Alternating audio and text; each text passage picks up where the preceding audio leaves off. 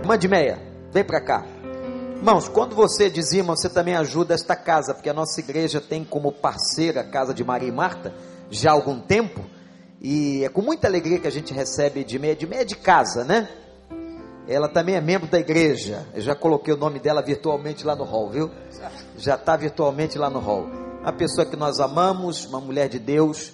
E eu queria que você abrisse seu coração agora, porque certamente Deus tem uma palavra para cada um de nós através da vida da sua serva. Obrigado, minha irmã. Obrigada. Graça e paz, irmãos. Eu estou triste hoje. Triste. Sabe aquela menina que vocês viram aí na televisão? Que o ônibus passou em cima da cabeça? Foi a garota que eu dei enxoval quando nasceu, lá no Morro Dona Marta, que cresceu ali. Uma menina cristã, boa, esforçada. A única coisa que aquela menina fez na vida, a Júlia, foi estudar e se virar para vencer um gigante chamada um gigante chamado pobreza, orfandade, impedimentos, favela. E quando estava estudando, porque ela estava se preparando para ver se entrava para medicina no próximo ano, estava estudando tanto, estava tão cansada resolveu dar uma volta lá embaixo, comprar um lanche. Pegou uma bicicleta daquelas do Itaú. E na volta para casa, passando num lugar que durante pelo menos 15 anos da vida dela, ela passava duas vezes por dia, porque ela descia do morro, ia para o Santo Inácio e voltava. Naquele lugarzinho. Acho que não tinha mais de 100 metros. Ela foi desviar do bueiro e perdeu o equilíbrio da bicicleta e o ônibus não conseguiu frear, passou em cima da cabeça. Foi enterrada ontem. Difícil, não é? É tão difícil para nós vermos. Eu chamo crianças, jovens morrerem. A ceifa de jovens é tão tremenda hoje em todo o canto, para todos os lados do mundo que você olha que vocês também viram outra cena chocante essa semana? Vocês viram um, um homem caindo pela montanha ali num dos morros de Copacabana, não é? Pois o filho dele é de lá da casa de Maria e Marta, o Emerson. Então a gente vê uma criança de nove anos vendo um pai morrer daquele jeito na televisão. E a dificuldade foi encontrar a cabeça, porque a cabeça ficou de, completamente separada do corpo. E essa criança perguntar para a gente: Tia, o papai foi para o céu? Isso deixa uma marca na gente deixa uma marca. Quando isso pega a gente de perto, aquele homem não era mais do Morro Dona Marta, mas estava ali perto, porque Copacabana. Você vê que as crianças dele são lá de, da casa de Maria e Marta. Isso mexe com a gente. Não podemos nos acostumar com isso. Isso é uma cena constante, essa agressão, essa violência eu não sei como os repórteres conseguem noticiar essas coisas sem chorar. Não existe um lamento, não existe um clamor, não existe mais uma perplexidade. Parece que tudo está assim, que nem aquela quantidade de gente que de novo morreu no Haiti e acabou. De novo, Haiti acabou. É como na Síria, acabou de novo. Mas não acabou. Nós vamos nos acostumando. É muito ruim, não é? Então eu quero pedir a vocês, Orem por pessoas que estão sofrendo nesse momento. Crianças que sofrem. Será que o papai foi para o céu? Porque ele sabe o que o pai dele, dele fazia. Ora para uma mãe que viu sua filha com tantos sonhos estendida no chão, no meio da rua, com a cabeça amassada. Eu vi aquela avó deitar no chão, junto do corpo da neta, a, a, aquela mulher que eu conheço há tanto tempo. Isso, quando chega perto da gente, mexe muito, atinge. Nós precisamos, eu peço a vocês, orem por essas famílias e por outras tantas, porque aí a gente acorda para saber que outros morreram no tiroteio de Copacabana. E de uma hora para outra nós perguntamos como está o mundo, e eu digo para vocês: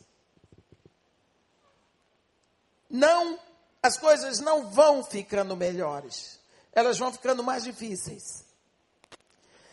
A Bíblia diz que é como um, dores de parto, até que Jesus chegue para nos buscar. Amém? Eu gostaria que vocês abrissem a Bíblia num texto tão conhecido nosso, no capítulo 4 de João, a mulher samaritana.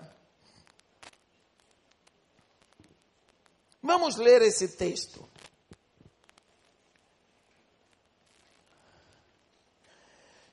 Quando, pois, o Senhor veio a saber que os fariseus tinham ouvido dizer que ele, Jesus, fazia e batizava mais discípulos que João, se bem que Jesus mesmo não batizava os seus discípulos, deixou a Judéia, retirando-se outra vez para a Galileia. E era-lhe necessário atravessar a província de Samaria. Chegou, pois, a uma cidade samaritana chamada Sicá, perto das terras que Jacó dera seu filho José. Estava ali a fonte de Jacó, cansado da viagem, assentara-se Jesus junto à fonte por volta da hora sexta. Nisto veio uma mulher samaritana tirar água. Disse-lhe Jesus: Dá-me de beber, pois seus discípulos tinham ido à cidade para comprar alimentos. Então lhe disse a mulher samaritana: Como, sendo tu judeu, pedes de beber a mim, que sou mulher samaritana? Porque os judeus não se dão com os samaritanos. Replicou-lhe Jesus: Se conheceras o dom de Deus, e quem é o que te pede, dá-me de beber, tu lhe pedirias, e ele te daria água viva. Respondeu-lhe ela: Senhor, tu não tens com que tirar, e o poço é fundo. Onde, pois, tens água viva? És tu, porventura, maior do que Jacó, nosso pai, que nos deu o poço, do qual ele mesmo bebeu e bem assim seus filhos e seu gado? Afirmou-lhe Jesus: Quem beber desta água tornará a ter sede. Aquele, porém, que beber da água que eu lhe der, nunca mais terá sede. Pelo contrário, a água que eu lhe der será nele uma fonte a jorrar para a vida eterna. Disse-lhe a mulher: Senhor, dá-me dessa água, para que eu não mais tenha sede nem precise vir aqui buscá-la. Disse-lhe Jesus: Vai, chama o teu marido. Ao que lhe respondeu a mulher: Não tenho marido.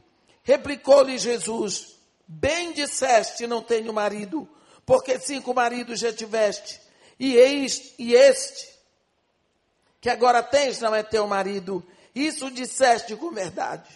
Senhor, disse-lhe a mulher, vejo que és profeta. Nossos pais adoravam neste monte. Vós, entretanto, dizeis que em Jerusalém é o lugar.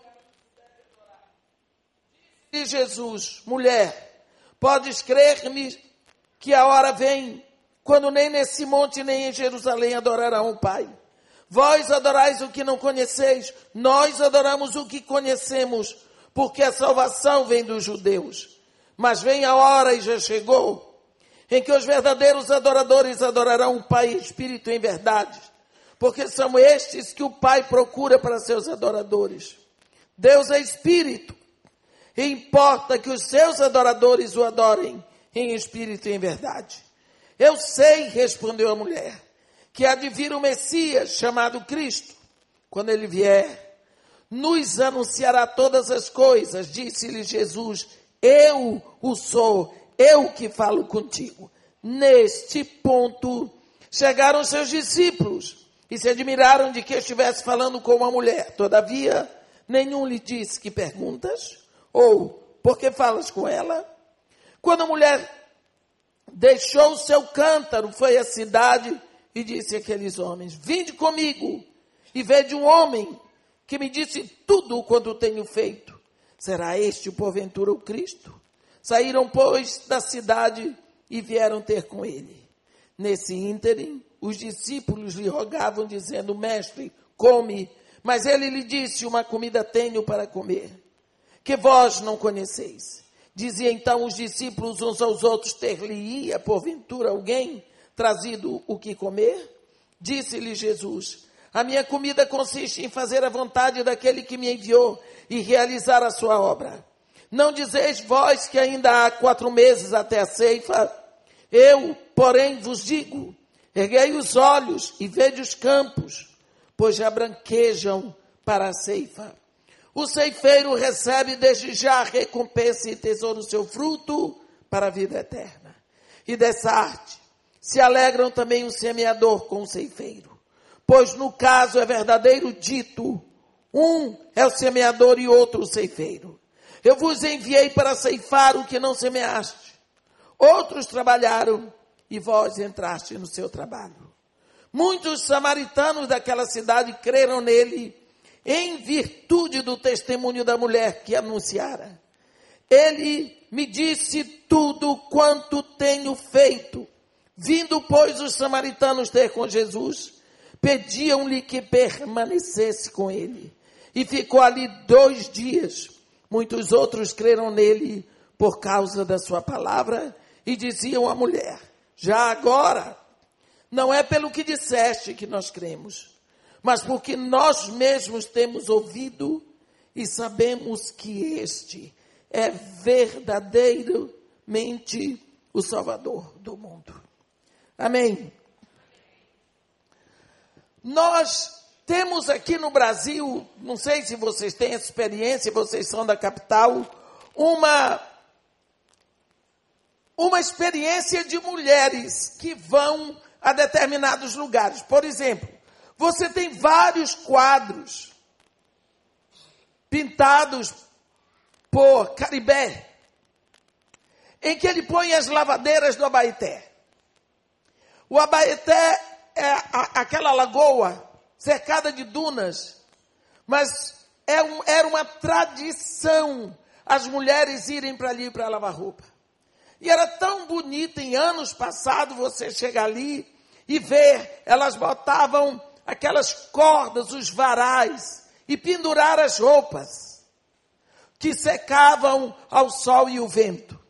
Aquelas mulheres iam para ali para começar o dia ali. Eram as famosas lavadeiras do Abaité. Também no rio Tapajós existiam as lavadeiras do rio Tapajós. Você olhava aquela imensidão de praia com os varais e as roupas penduradas. Elas iam de manhã e voltavam de tardinha. Nessas reuniões de mulheres saem todos os assuntos. Normalmente são mulheres que não estudavam muito, mas são mulheres que viviam daquele trabalho. Mas tem outro lugar aqui, e esse vocês também não conhecem, onde as mulheres se reuniam. Era à beira do poço para buscar água. Aqui nas favelas, quando não havia água encanada, as mulheres iam a uma torneira que o governo mandou botar ali, faziam filas. E às vezes saíam brigas, porque elas iam encher a lata para voltar. Vocês conhecem a música lata d'água na cabeça, lá vem Maria, lá sobe o morro e não se cansa. Porque aquele era o trabalho das mulheres. Eu não sei por que é que mulher tinha que carregar água. Água pesa, mas porque tem que ser mulher e não homem. Não sei, trabalho de mulher. No tempo que nós estamos vendo aqui no Evangelho, era hábito das mulheres irem, irem buscar água no poço. Lá em Samaria. E as mulheres iam normalmente de manhã bem cedo, antes que o sol estivesse muito quente, e à tardinha, quando o sol já estava indo embora.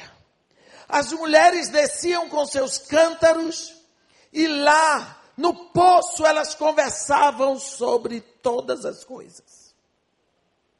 Ali elas abriam o coração, criticavam todo mundo, sabiam da vida de todo mundo. Não havia Facebook, não havia internet, não havia televisão. Então as mulheres botavam o assunto em dias na beira do poço. Mas aqui tem uma mulher samaritana que ia ao poço buscar água, mas ela não ia de manhã cedo e ela nem ia no final da tarde. A Bíblia diz, no versículo 6, estava ali a fonte de Jacó.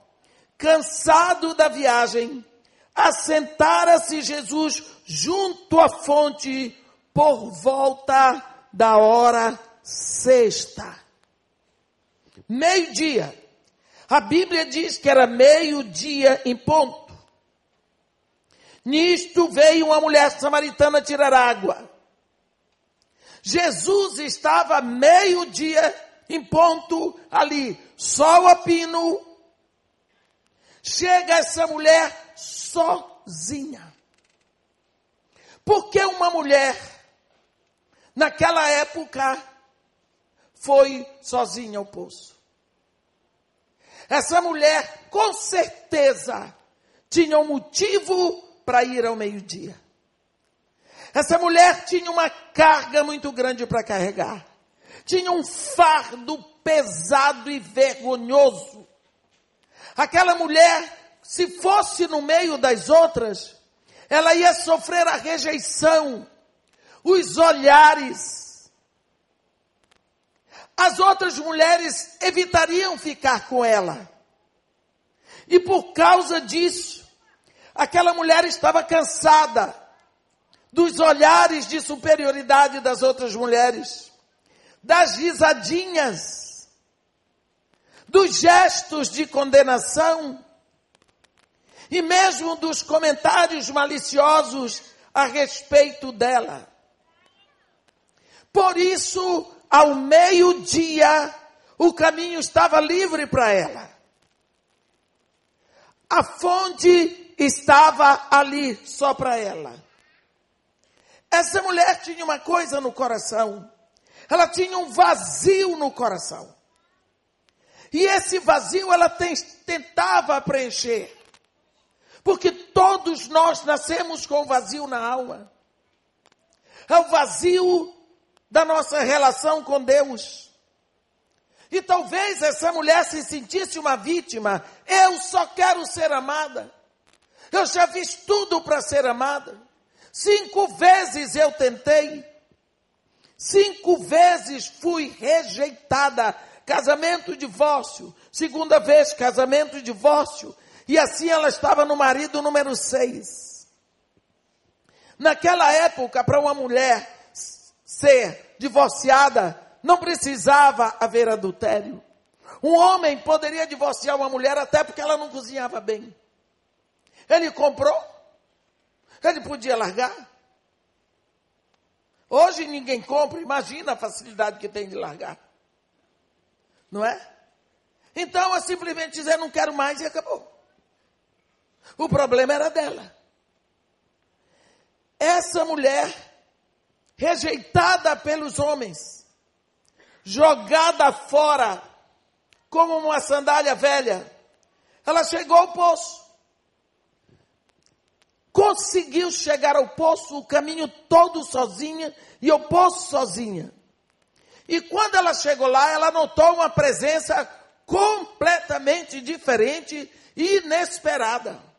Ela olhou assim, viu um judeu o que é que um judeu está fazendo aqui? Essa hora. Um judeu. Ela não disse nada para ele. Ela não o saudou, mas ele, com toda simplicidade, foi para ela e falou. Não é? Ele simplesmente disse para ela: mulher, dá-me de beber. Olha o assunto que Jesus está começando. Ele enveredou pela sede. E a mulher foi sarcástica. Totalmente sarcástica. Como é que, sendo tu judeu, vem pedir água a mim, que sou mulher, essa mulher e mulher samaritana? Não é? Ela simplesmente estava dizendo para ele, quer dizer, que quando há necessidade, você quebra os requisitos, os paradigmas e você se dirige a mim? Mas ele não se importou com a resposta dela. Ele simplesmente disse para ela: ah, ah, se tu conheceras aquele que te pede dar-me de beber, tu me pedirias e eu te daria água viva. Olha, isso é uma coisa engraçada. Porque ele, ele pediu para ela água mineral. A água vem de uma fonte mineral. A água não é de uma fonte animal.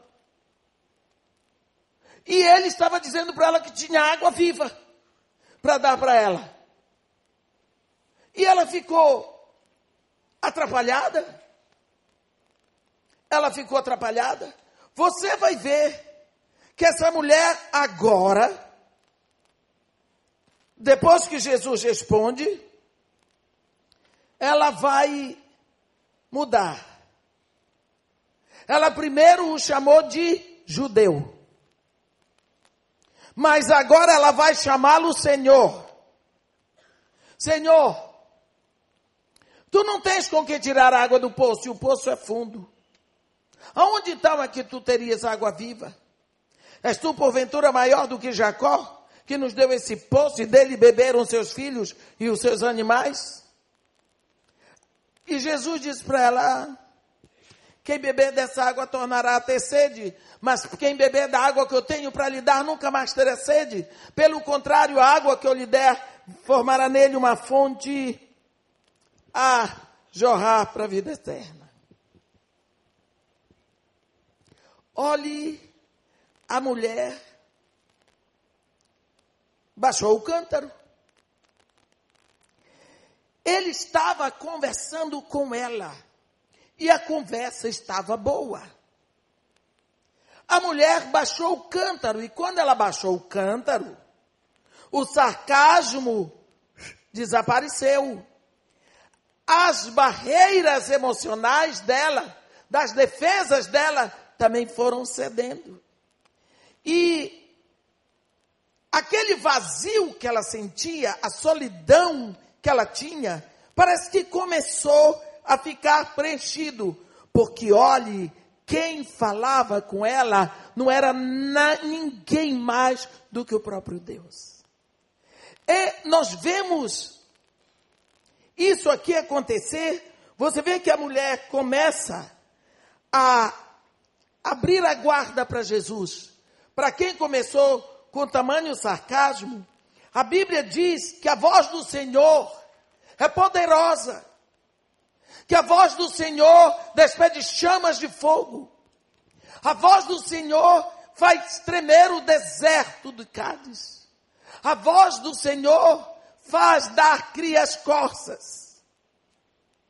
A voz do Senhor estava penetrando pelas comportas auditivas daquela mulher. E alguma coisa estava acontecendo naquele coração. E o sarcasmo, e a desconfiança, e a solidão, tudo isso foi começando a receber um oxigênio que nunca tinha recebido o vazio foi come... foi ali começando a ser preenchido. E quando ela diz: Senhor, dá-me dessa água, para que eu não tenha mais que vir, que vir aqui buscá-la. E Jesus Cristo, muito pronto, disse para ela: Tudo bem, mas vai e chama teu marido. E ela ali respondeu: Não tenho marido. Não tenho marido. Jesus Cristo agora foi e tocou num ponto da dor daquela mulher. Sabe por quê? Na visão de Deus, marido é aquele que cobre, é aquele que ampara, é aquele que protege, é aquele que é capaz de dar a vida para defender e salvar sua mulher. E é isso que está plantado no coração de toda mulher. A mulher necessita disso, enquanto ela não encontra isso no, marido, no homem, ela não achou o seu marido. Porque marido é o seu provedor. Enquanto a mulher não achou isso, ela não achou o marido.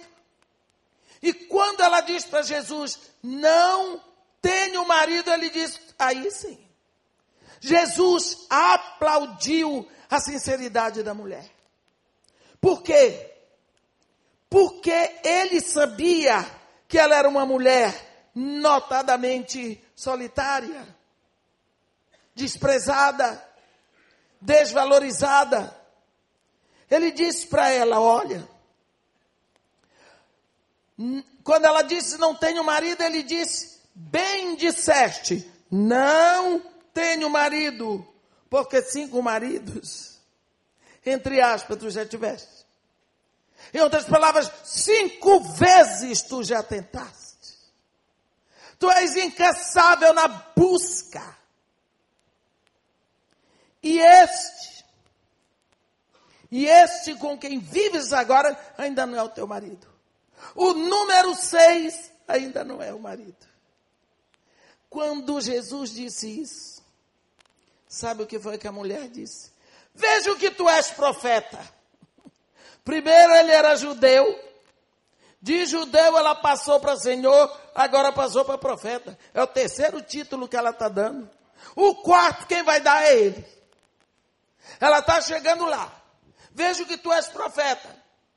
Quando ela disse isso, por que essa mulher agora trocou de assunto? Porque quando alguém toca num assunto que dói e que afeta a nossa área mais fraca, a gente tenta mudar de assunto. A gente não quer mudar o assunto. É tão difícil quando alguém me pergunta: "Ah, sua filha morreu, mas de que foi que ela morreu?" Mas eu tento mudar o assunto porque a mim dói demais ter que lembrar tudo para poder explicar tudo como foi. Para quê? Não vai trazer minha filha de volta? E eu vou de novo arranhar no lugar que dói, porque saudade dói. Tem um, um poeta brasileiro, o Peninha, que ele diz que sente saudade é melhor do que caminhar vazio. Eu entendo o que ele quer dizer, que nós temos a nossa história. Mas enterrar filho não é um assunto para a gente estar tá, alguém toda hora lá arranhando. Não é? Então essa mulher, quando Jesus Cristo disse, bem disseste, não tenho marido, porque cinco maridos tu já tiveste, e este com quem vives ainda não é o teu marido, a mulher tentou desviar o assunto. Buscou um tema teológico nada mais propício do que buscar um assunto teológico com um judeu. E aqui, você fica pensando, Jesus Cristo, o Rei da Glória, o Senhor dos céus e da terra, ali sozinho, meio-dia. Esta é a conversa mais longa de Jesus com uma pessoa nos evangelhos. é a mais longa conversa que existe. Com uma mulher daquelas. Com uma mulher daquele jeito, como nós dizemos, daquela laia. Por que, que Jesus gastou tanto do seu tempo com aquela mulher que ninguém queria conversar com ela? Agora Jesus Cristo vai pela primeira vez. Pela primeira vez. Ele vai dentro do evangelho revelar a sua verdadeira identidade para uma pessoa, para aquela mulher. Ele vai dizer para ela: Eu sou, eu sou o Cristo. Tudo com aquela mulher ali, que ninguém queria conversa com ela na beira do, povo, do poço. Olha, essa mulher foi de profeta para senhor, de senhor, desculpa, foi de judeu para profeta, para senhor, mas Jesus queria que ela chegasse à conclusão e aceitasse que ele era Messias porque ela tinha certeza absoluta que ele era um judeu. Ela viu. Depois ela teve a certeza absoluta que ele era um senhor, que ele era alguém com uma certa nobreza. Mas depois essa mulher creu, ela viu que ele era um profeta. Mas ele queria que ela chegasse ao conhecimento de que ele é o Messias. Porque profetas existiram muitos. Senhores também, judeus milhares, mas Messias é um só. E ela precisava olhar para o Messias. Nesse momento, nós vamos ver que a mulher deixou o cântaro. Ela deixou o cântaro ela tinha algo mais importante para fazer do que buscar água para a casa dela. Nós precisamos ver que Jesus Cristo, ele estava muito atarefado na Judéia. Ele foi para Galiléia, ele podia ter tomado um caminho mais, não é? Um caminho diferente, mas ele decidiu passar por Samaria. Nós, todos nós, nascemos com uma sede espiritual. Porque quando nós nascemos, o espírito do homem está morto em nós. E só vai ter vida no dia em que nós tivermos o nosso encontro verdadeiro com a fonte da água viva que é Jesus. Você pode ter nascido numa família cristã, mas você precisa de um encontro verdadeiro, direto, completo com Jesus, para que a sede lá do seu coração ela seja tratada. Enquanto nós não tivermos esse encontro com a água viva na fonte, nós vamos continuar sedentos. Você lembra de Eclesiastes? Eclesiastes é um livro que se incumbe disso. Eclesiastes é um livro que se incumbe de uma alma sedenta, buscando preencher o seu vazio de tantas maneiras. Em tantas fontes. E no final, essa alma declara: tudo é vaidade. É como correr atrás do vento, não é? Cantares. Aquela mulher tinha procurado de tudo, mas quando chega no primeiro capítulo de Cantares, ela vem com tudo para o Senhor. Beija-me com os beijos de tua boca, porque melhor é o teu amor do que o vinho. Não é? Então, essa mulher encontra a direção e ela vai com pressa, ela diz: leva-me a poste, apressemo-nos. Ela tinha pressa de saciar a sede da sua alma. A mulher Também aquela mulher samaritana, ali à beira daquele poço, ela tentou saciar a sua sede em outras fontes. Quantos de nós temos achado que o caminho que nós estamos tomando é o caminho que vai saciar a nossa sede? E procuramos e dizemos acertei, e daqui a pouco dizemos a vaca foi para o brejo, não deu certo.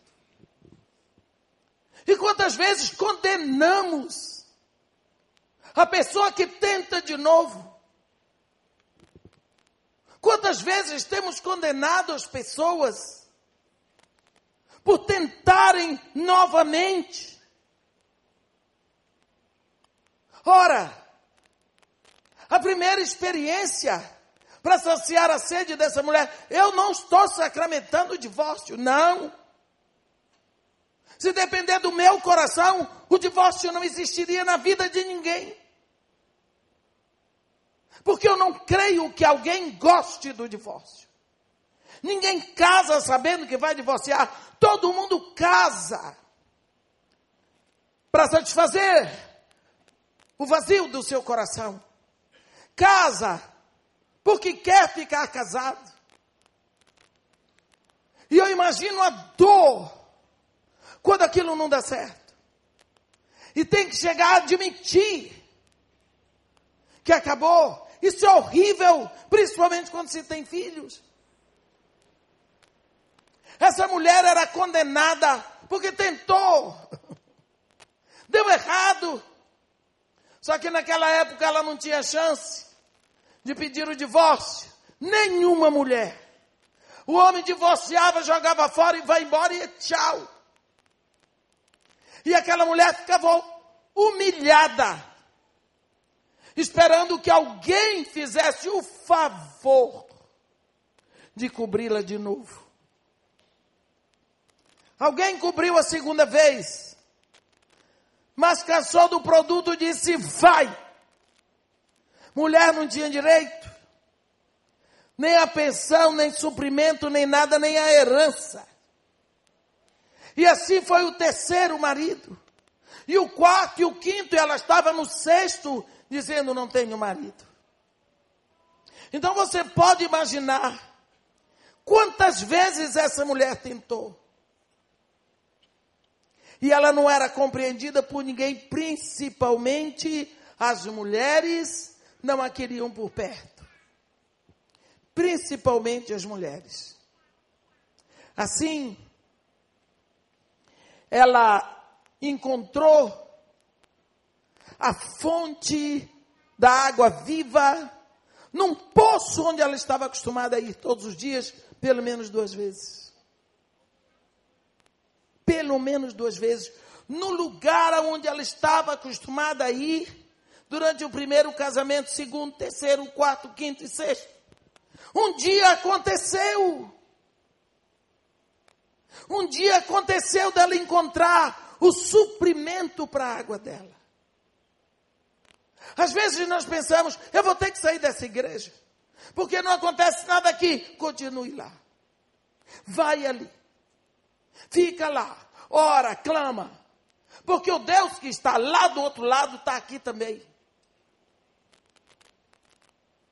E na hora, Ele só quer que você tenha, que você deixe, que Ele se revele, porque Ele disse: buscar-me-ás, e eu serei achado de ti quando me buscares de todo o coração. Agora, é tão engraçado nós vermos que essa mulher, assim que ela imaginou você é um profeta, ela foi para um assunto de adoração. E Jesus, com a maior facilidade, eu nunca vi uma pessoa para pregar tão fácil, para ensinar tão fácil de forma tão simples e tão profunda, tinha que ser Jesus. Você imagina que até as crianças vinham para ele. Até as crianças, os fariseus, não gostavam, lógico, mas as, até as crianças ficavam, olha, quando criança, fica, é porque elas estão entendendo. Até as crianças ficavam. Jesus Cristo falou com aquela mulher numa linguagem, não foi de judeu para samaritano, não foi de homem para mulher, foi uma linguagem de quem ama, uma linguagem de quem, quem quer descedentar o sedento, numa linguagem de que quem foi ali para isso, quem desviou o caminho pelo meio da Samaria, só para aquela mulher. Agora você imagina Deus querer atingir os samaritanos através de um caco velho de uma mulher. Essa mulher tinha mais de 60 anos, pelo menos mais de 50, ela estava no sexto marido. Ela estava no marido número 6. Ela, com certeza, com certeza, aquele poço ali, meus irmãos, aquele poço tinha uns 30 metros de profundidade. Quando aquela mulher disse para Jesus: Tu não tens com que tirar a água do poço e o poço é fundo. Ela não sabia que o braço de Deus não é curto. E Jesus Cristo não estava falando daquele poço. Quando Jesus pediu água, ele pediu só para oferecer uma coisa melhor. Ele deixa bem claro essa água, tu tens outra sede. A água que eu tenho para te dar, nunca mais terá sede. Quantas vezes ao anseio que aquela mulher tinha, levou aquela mulher para o sexto marido. Sexta tentativa.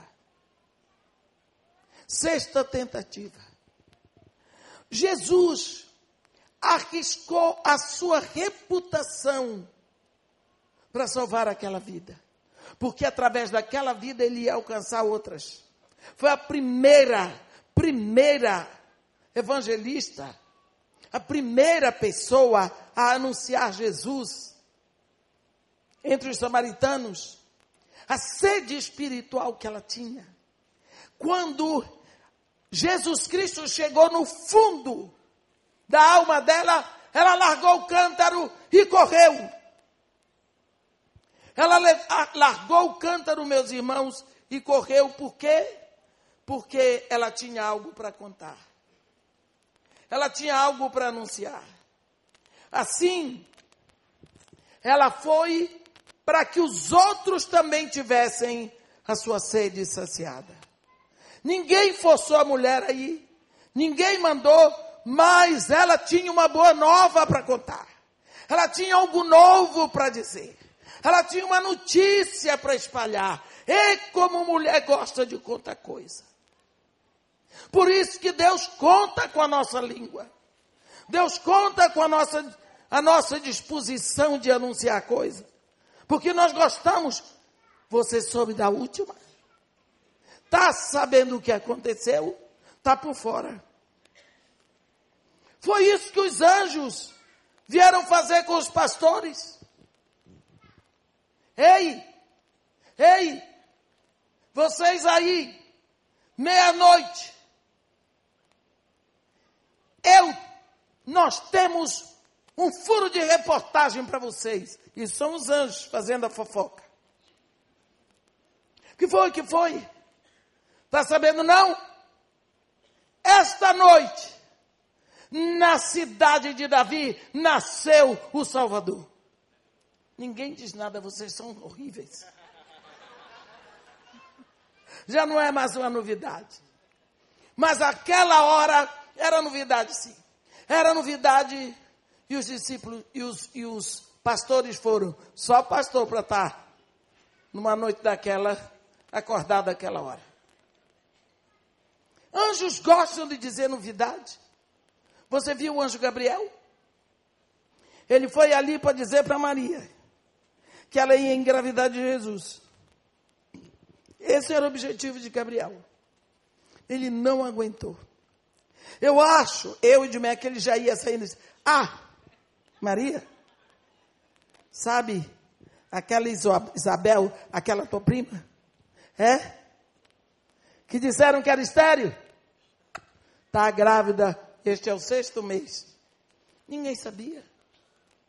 Mas o anjo entregou a pista para Maria. Maria subiu a montanha. Quando chegou lá, foi aquele derramar maravilhoso que está escrito em Lucas 2. Aquela maravilha. Esta mulher, nesse mesmo espírito, tem algo novo para entregar. Dessa vez ela não vai procurando um homem para preencher o seu vazio ela vai levar uma notícia que vai encher o coração daqueles homens, que vai saciar a sede daqueles homens. Ela tem a maior notícia do mundo para anunciar para eles. E quando nós vemos essas duas figuras, os discípulos chegam do supermercado trazendo os víveres, e deve ter sido muita coisa aqui. Doze homens para fazer supermercado. Deve ter comprado muita coisa. Não é? Doze homens.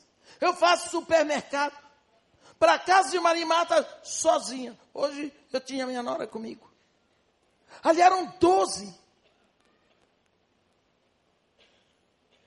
Eles chegam trazendo comida e querendo que Jesus comesse. E Jesus disse: Não, essa comida que vocês trazem não sacia minha sede. O que sacia minha sede, vocês já estão quase para ver. Daqui a pouco chega a mulher, cheia de almas para Jesus. Isso sacia minha sede. Eu não sei o que foi que Jesus pregou para aquele povo. Eu não sei para onde foi o cântaro daquela mulher. Mas eu sei que a coisa foi muito boa, por quê? Porque o povo insistiu, pediu a Jesus para ficar com eles. Pediu. E Jesus, a Bíblia diz que ele ficou com aqueles homens. Ficou com aqueles homens, a Bíblia diz muitos outros, ficou dois dias. Atrasou a viagem Ficou lá com os samaritanos dois dias. Principalmente porque havia uma coisa que todos eles passaram a saber. Qual foi?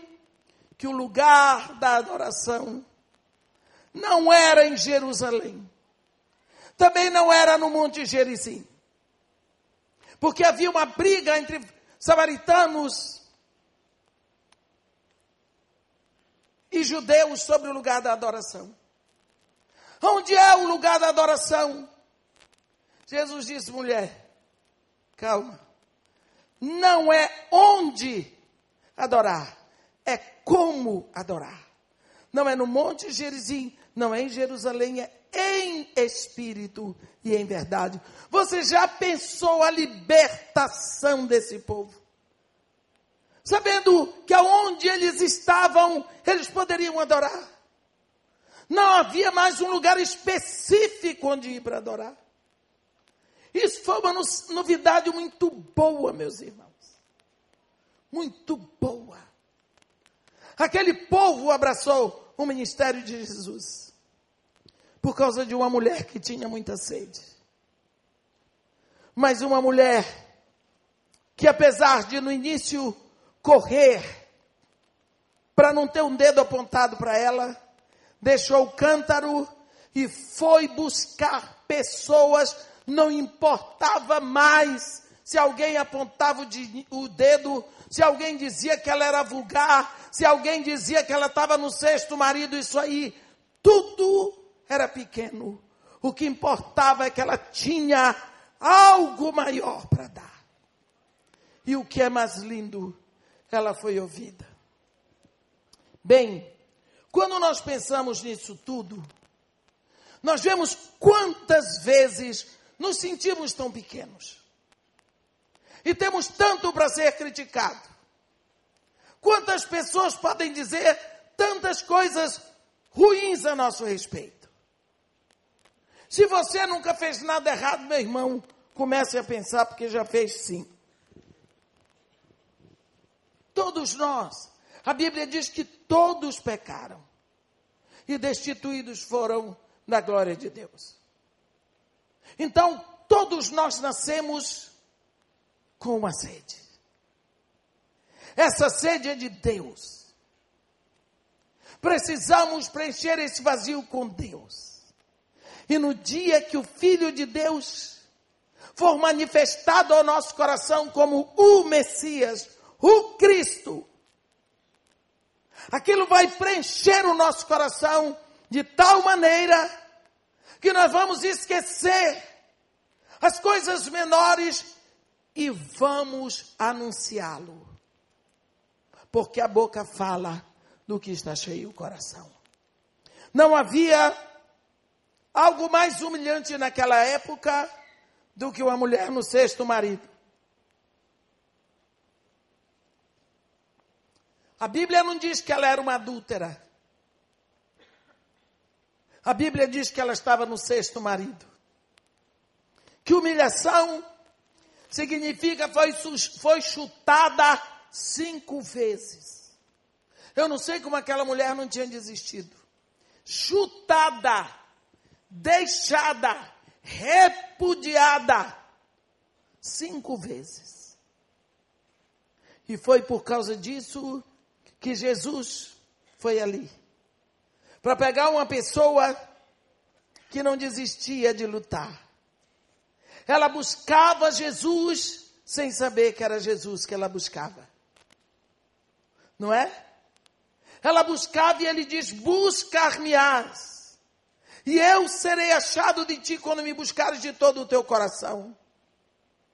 Às vezes nós vemos, eu me lembro de uma história de um grande evangelista, de um grande mestre que disse a seus discípulos: Amanhã nós vamos sair. Levou seus discípulos para o Baixo Meretrício, na Escócia.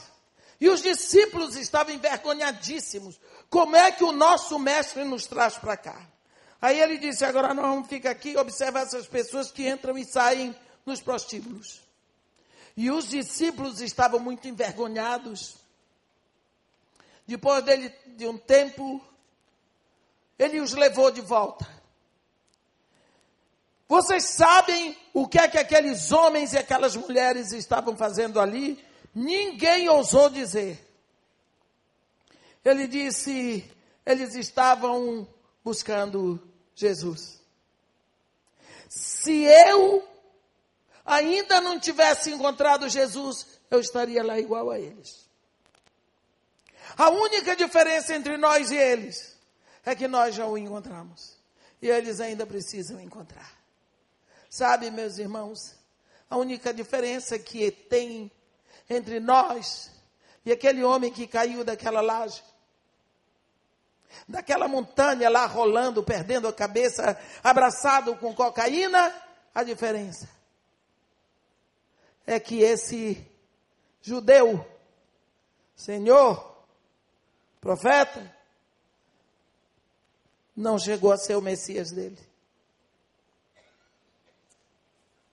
Quando essa mulher disse que Jesus era o judeu, Senhor, profeta, o Messias entrou, se revelou.